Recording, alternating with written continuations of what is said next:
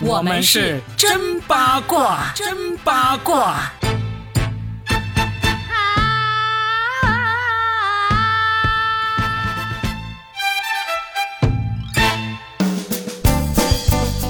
迎收听新的一期真八卦，我是算一卦高校大叔 Robin。大家好，我是披荆斩棘的大叔 Robin 旁边的 披着麻布袋 走在时尚的最前沿的这个八一八佳倩啊。我们今天呢，就正儿八经的回归真正的。真八卦哈！我们要说最近很红的两期综艺，一个是叫《披荆斩棘的哥哥》的第三季，还有一个《乐队的夏天》也是第三季哦，都是第三季哈。二零二三年他们都是第三季，而且最近的热度都挺高的啊。披荆斩棘的哥哥热度高吗？我觉得我的朋友圈里都在刷秀才，消失的秀，消失的秀才，是不是要更换一下朋友圈？对对对，我们在说这个披荆斩棘的哥哥乐队的夏天之前，我们说一说这个消失的秀才啊。顺便提一嘴，可能很多人不知道秀才是谁啊？回去问问你们的妈妈，对，阿姨、大姨妈，问问长辈，一定知道是谁。若冰，你老实交代，有没有关注一笑倾城？啊，我们不要卖关子，不要假装我们知道。其实我们真的也知道不多，我们都是从长辈啊，甚至是晚辈，比如说我是从我女儿那里知道秀才和一笑倾城的，你知道吧？你女儿 因为跟奶奶们同节奏，对，小孩子跟这个爷爷奶奶其实是同一个圈子的人，你知道？啊，我的天！就是秀才呢和一笑倾城是。一男一女的两个主播是在抖音上非常红的，呃，两个主播。然后呢，但是他们的主要面向的人群应该都是五十岁以上的这个叔叔阿姨，而且是下沉市场，就是，呃。女方被称为是一笑倾城，被称为是现成版王冰冰，因为她跟王冰冰啊真的长得有几分相似。嗯，我不知道是不是因为开了美颜呢，但主打的就是一个甜美。嗯，那么这个秀才呢，就以她的那种，他们说好类似于那种秘书的穿着哈，她被称为是低配版的靳东。对对，就是大妈们的最爱。那么一笑倾城呢，就是。大爷们的最爱，哇，简直为他们俩疯狂到就无以复加了。是我相信我们节目的听众有可能会还挺多人不知道这两个人的，呃，但是你现在要去搜这个秀才呢，应该是很难搜到他的原来最红的那些账呃那些视频了。嗯，还可以看到一些片段，反正他就是那几套嘛。嗯，假装在忙碌，然后突然面对镜头，然后开始哎，那几套你学的一笑，你学会了没有？罗比学会了。哎，来，先是羞涩的一笑，捂嘴，先是不经意的发现哦，原来有镜头在拍我啊，然后眼睛放光，然后抿嘴一笑，然后呢就把拳头放在自己嘴巴，就不能太露齿，微笑着低下头。哇，天哪，这招我女儿已经教会我了。你，哎，罗比，你学会这一套以后，我觉得你可以征服你的丈母娘。丈母娘 娘，然后你模仿一版呢？现在都是要蹭这个流量。你模仿一版之后。胖秀才，就是你们的瘦秀才走了，罗比秀才来了。哎，我们今天的重点呢，不是要说这个秀才啊，啊，一笑倾城还在啊，秀才不在了。为什么不在呢？其实也有很多人在猜测各种原因。那有人说他原因是因为他开打赏太狠了，就是甚至有一些老奶奶啊。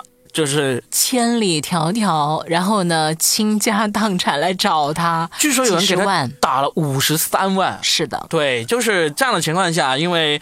嗯，奶奶的钱也不是大风刮来的，是吧？奶奶还有儿子，还有孙子，人家可不吃你这一套，是吧？还有大爷要拿私房钱去打赏一笑倾城，对，这些都是，哎，怎么说呢？我们经常说什么命运的齿轮转动，那秀才的命运齿轮早就开始转动了，但是这一刻呢，他就停转，甚至往回转了。嗯。反正就是这么一个事吧。我们这八卦，我们其实真的没有挖到这个事件背后的，但是我们能够猜到，这种被封杀呢，多数都是因为这个钱利益有关的原因了嗯啊，说不定这打了五十三万的这个奶奶，她的儿子、她的孙子就是一个有能量让你停止转动的人，是吧？没办法，就是这么一个事情啊。我们这个节目嘛，就是给大家提供这些最新鲜的娱乐八卦嘛。我们了解不多，我们也不说了，而且也没啥好说的，反正就是，呃，这个秀才没了啊，接下来还会有探花，还会有榜眼老李的出现了。啊，又出现了老李，嗯、对，，就是跟他还真有点几分类似的感觉，是？就是有他更标志性的动作，嗯。但是路线差不太多，嗯差不太多。所以这种种事情都短视频嘛，城头变换大王旗啊！嗯今天的秀才没了，接下来老李接班了，再下来就是老王也接班了，是吧？这个 就是你方唱罢我登场啊，对所以我们还是回到这个披荆斩棘的哥哥吧。对，因为里面的人呢，还真的是很多人都是在城头已经很多年啊，现在还在屹立不倒的。那今天。这个披荆斩棘的哥哥，我们要说一个特别有趣的人，就是蔡国庆。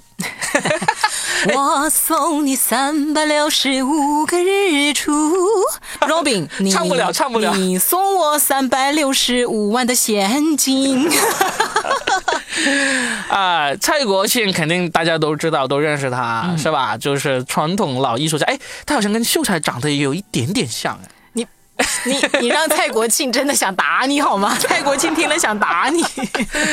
呃，蔡国庆为什么我们想要说他呢？是因为我不知道听我们节目的人的那个八卦触角灵不灵敏啊？如果你稍微有那么一点点灵敏的话，可能也已经知道蔡老师在圈内有一个流传了很久很久的传言啦啊，就是蔡老师的爱好是跟是跟我不一样的。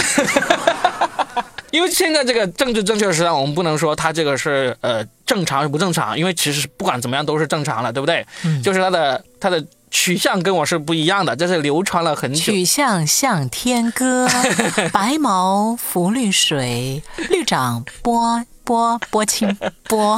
好，在上这个节目之前，蔡老师在圈内的各种传言就已经满天飞的了，就包括他对小鲜肉的异常的这个热心热心啊，这些是传了好多好多好多年了。那，Robin，你以身就是我身为小鲜肉的时候，我还不认识他，太可惜了。然后呢，蔡老师这次呢就上了这个《披荆斩棘的哥哥》，嗯，他在里面呢就成为了风头人物，因为为什么呢？因为他一进来，别人都是来参加节目的，蔡老师就是来下酒吧的。他一进这个酒吧，满眼都是他喜欢的这个菜色，菜色就是他风情万种。风情万种。他来了，他来了，他来他了。甚至在那个导演采访的时候，就穿着一个白色红色的衬衫，哇，整一个花枝招展啊！甚至说了一句让这个节目后期不得不给他修了音、改了词的一句话。他说：“在这个节目里，谁能演得过我？” 然后节目组就硬是把他那个音改成了“谁能演得过我”，就把他给调给改了。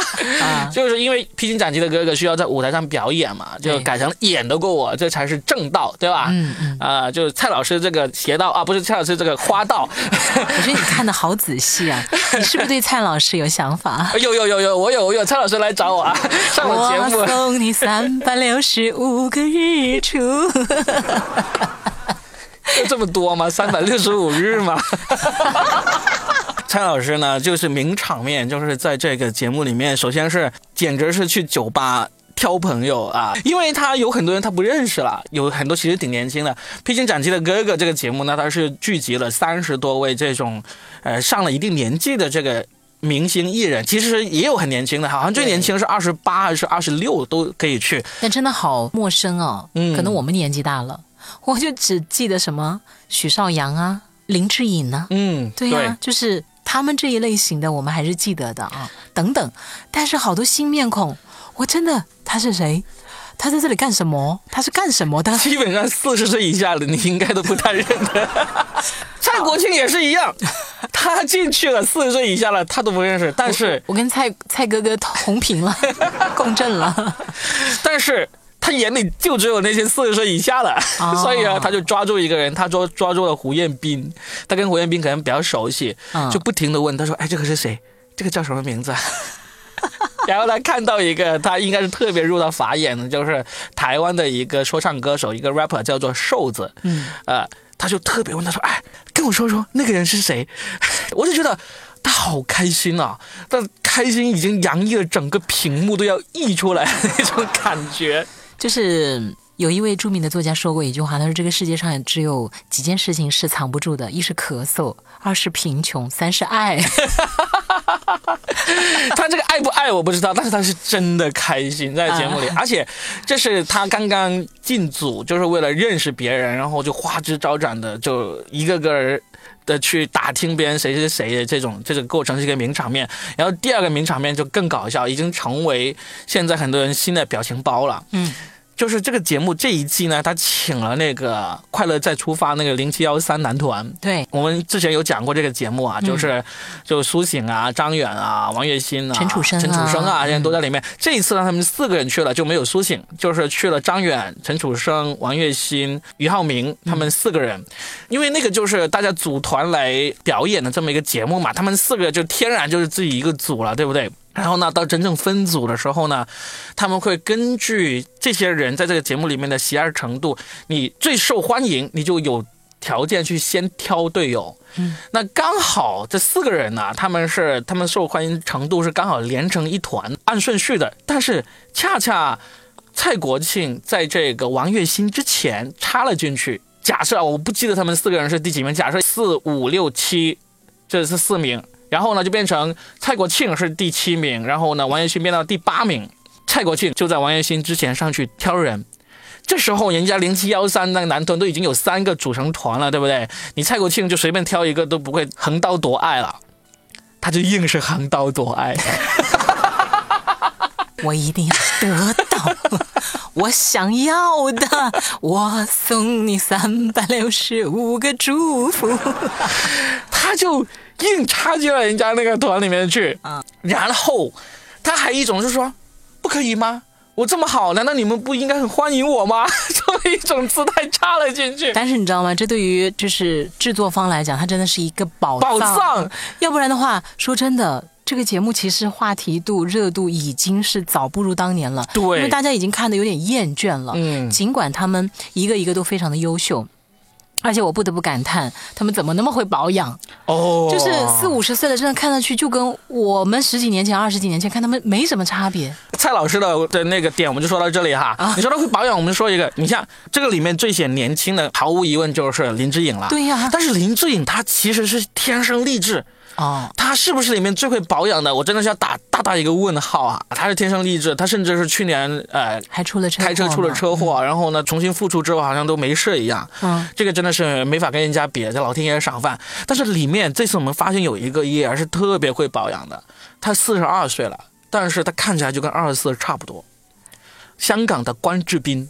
哦，超级年轻，看起来。香港艺人都很会保养，都很会保养。现在想说的是这一句话。披荆斩棘的哥哥其实已经来了好几波香港的明星了，对，呃，什么陈小春，呃，张智霖，对，这些都来过了，他们的保养年轻程度都比不上这个关之斌。哦，嗯，所以呢，这也是成为一个话题，都说香港男人艺人怎么这么会保养？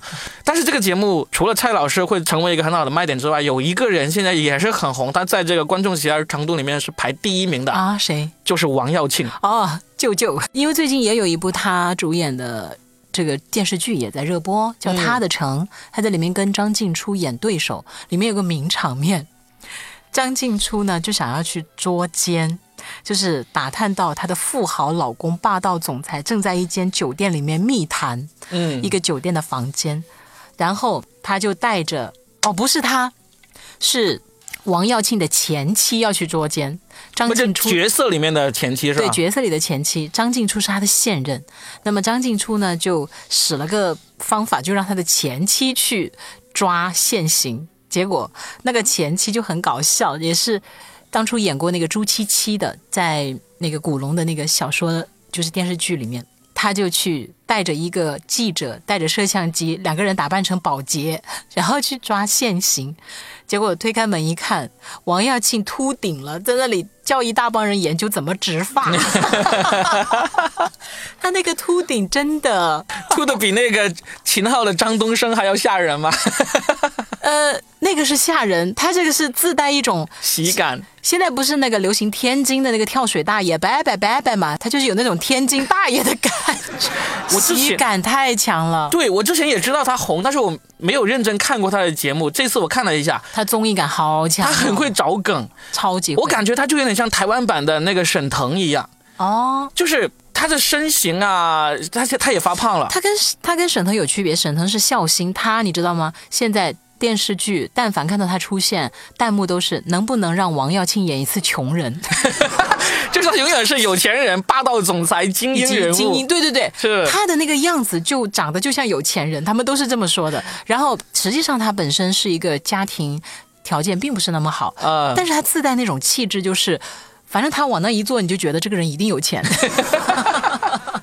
总之很好笑，就是他现我都没有想到他是观众头名排名第一的，就是力压什么林志颖啊，呃，反正力压群男了。对对对对，力力力压群草，就是很好很有意思。我觉得这个节目呢，大家就冲着就就冲着这两个人，就是蔡国庆和王耀庆啊，两个庆啊，啊，好好的去看一下这两个庆庆，真的是很有意思。王耀庆呢，是因为他之前就在很多综艺上，他真的，因为他长得就是很精英嘛，但是他又很放得开，嗯，特别是他跳那个舞啊，你看过他跳舞吧？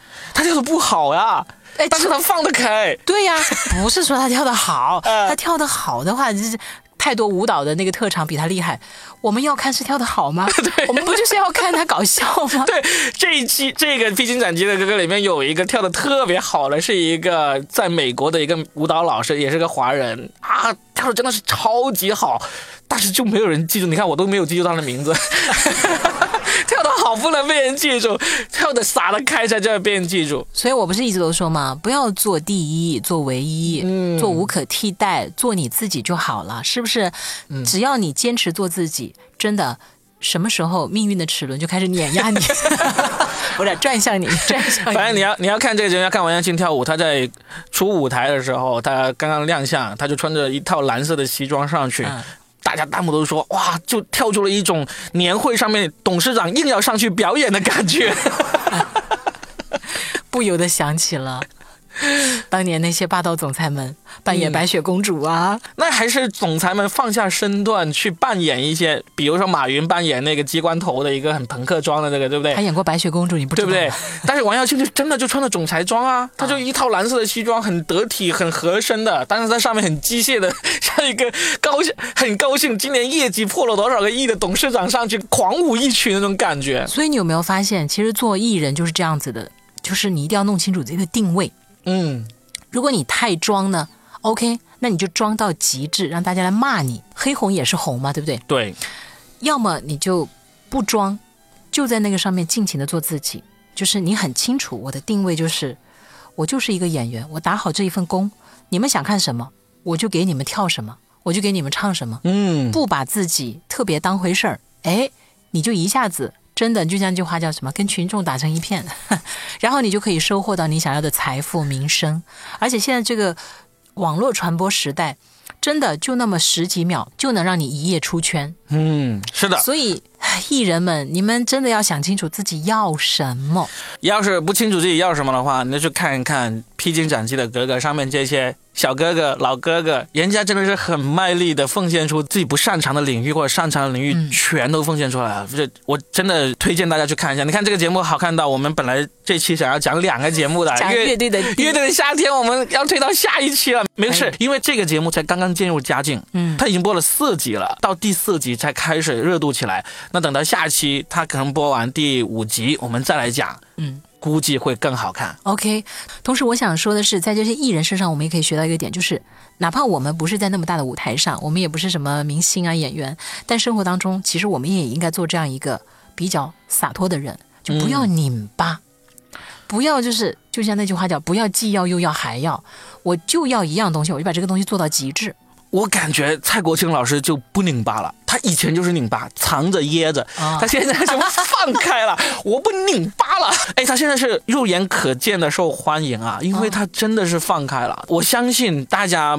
在镜头之外，可能都会说的更直白，就拿到台面上来说，你能够看到他在节目里是真的快乐，而且他没有那种架子，架子啊，因为首先跟他同组的都是他喜欢的小年轻，对他来说都是小年轻，然后这些小年轻又有才华。他就真的是放下身段去学那种小年轻的那种表演方式，就年轻人的表演方式。你能够很明显看到他第一期刚刚亮相的时候，他在上面跳那个舞啊，他那个身段是这样子，就是真的是很传统的他当年那一种范儿。结果到后面他跟那个零七幺三这几个人一起合作之后呢，就完全听他们的意见，按照他们的说法那种方式去表演。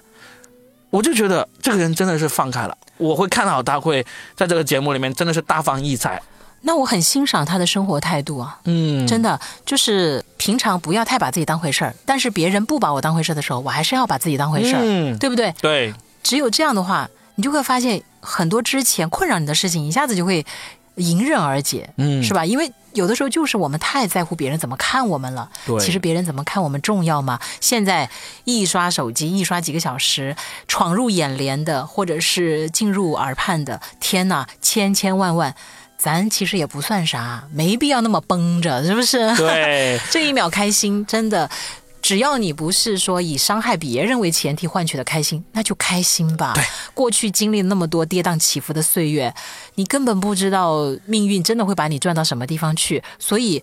哎，现在大家还挺活在当下的，我觉得这样很好啊。很好。想要开心，看不了视频的时候就听听我们的真八卦；能看视频的时候就去看看我们的蔡老师，看看我们的 Uncle Wang 啊。来，结尾唱预备起，我送你三百六十五。5个日出。